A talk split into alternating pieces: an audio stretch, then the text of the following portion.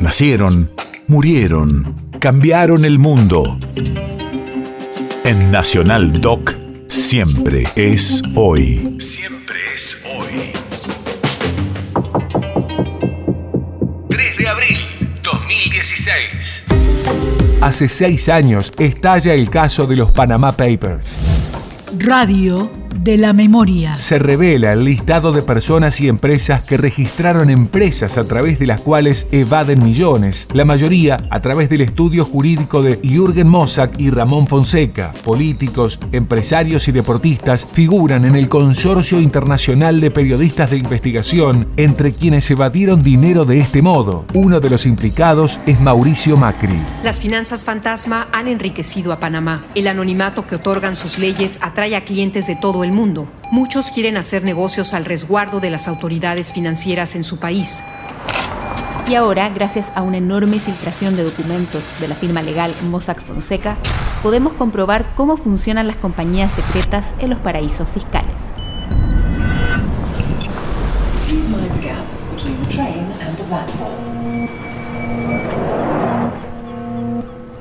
La reina Isabel II de Inglaterra, el presidente de Colombia Juan Manuel Santos, el yerno del presidente Donald Trump Jared Kushner o los artistas Bono y Madonna son solo algunos de los nombres relacionados con una nueva filtración masiva de documentos.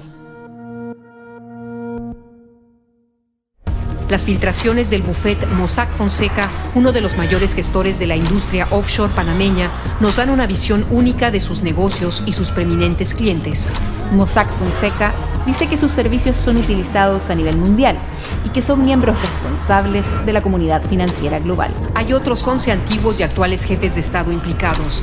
Junto al primer ministro islandés se cuentan entre ellos el presidente de Ucrania, Petro Poroshenko, y el antiguo primer ministro Pablo Lazarenko, el presidente argentino Mauricio Macri y el rey de Arabia Saudita.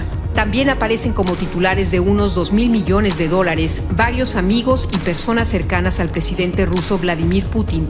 Los documentos fueron filtrados al diario alemán Süddeutsche Zeitung y compartidos con el Consorcio Internacional de Periodistas de Investigación.